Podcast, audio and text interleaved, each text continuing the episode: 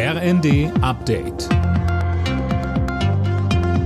Stündlich neu. Auf den Punkt informiert. Ich bin Finn Riebesell. Guten Tag.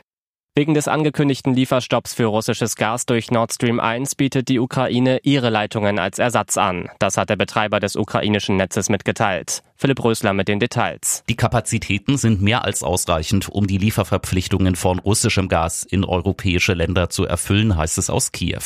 Russland lehnt Lieferungen über die alternativen Pipelines durch die Ukraine und Polen aber offenbar ab. Gazprom hatte gestern Wartungsarbeiten für die Ostseeleitung Nord Stream 1 angekündigt. Deshalb soll die Belieferung Europas Ende des Monats für drei Tage unterbrochen werden. Wegen der hohen Energiepreise fordert Niedersachsens Ministerpräsident Weil weitere Einmalzahlungen an Geringverdiener und Rentner. Am besten vor Jahresende, so Weil in den Funke-Zeitungen. Von der FDP heißt es dazu, es gebe dafür im Bundeshaushalt nur wenig finanziellen Spielraum. Schock für Autofahrer auf der A7 bei Hildesheim. Unbekannte haben dort letzte Nacht von einer Brücke aus Gullideckel auf die Autobahn geworfen. Michel Kohlberg mit den Einzelheiten. Ein Auto wurde von einem Gullideckel getroffen. Der durchschlug die Windschutzscheibe.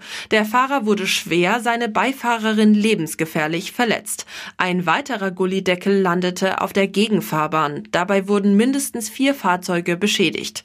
Die Polizei hat eine Mordkommission eingerichtet. Es wird wegen eines versuchten Tötungsdeliktes in mehreren Fällen ermittelt. Der deutsche Kajakvierer hat den EM-Titel gewonnen. Die Mannschaft setzte sich in München vor der Slowakei und Frankreich durch.